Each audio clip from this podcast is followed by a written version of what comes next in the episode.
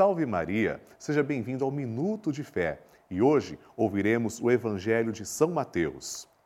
Naquele tempo, as mulheres partiram depressa do sepulcro. Estavam com medo, mas correram com grande alegria para dar a notícia aos discípulos. De repente, Jesus foi ao encontro delas e disse: Alegrai-vos. As mulheres aproximaram-se e prostraram-se diante de Jesus, abraçando seus pés. Então Jesus disse a elas: Não tenhais medo. Ide anunciar aos meus irmãos que se dirijam para Galiléia. Lá eles me verão. Quando as mulheres partiram, alguns guardas do túmulo foram à cidade e comunicaram aos sumos sacerdotes tudo o que havia acontecido.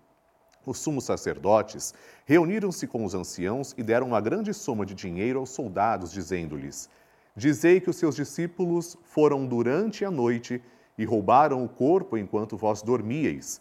Se o governador ficar sabendo disso, nós o convenceremos. Não vos preocupeis. Os soldados pegaram o dinheiro e agiram de acordo com as instruções recebidas. E assim o boato espalhou-se entre os judeus até o dia de hoje. Palavra da salvação. Glória a vós, Senhor.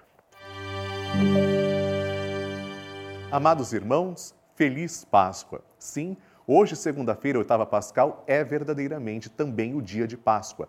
As alegrias pascais não cabem num só dia, por isso a igreja estende até o oitavo dia.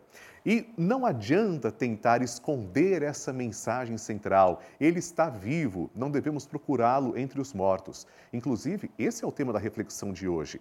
Vejam, as mulheres tiveram o privilégio de verem os anjos e receberem essa grande notícia. Por que vocês estão procurando aqui entre os mortos quem está vivo? Jesus ressuscitou. Além disso, Jesus também aparece a elas, confirma essa verdade, essa grande alegria, e elas vão comunicar aos outros discípulos.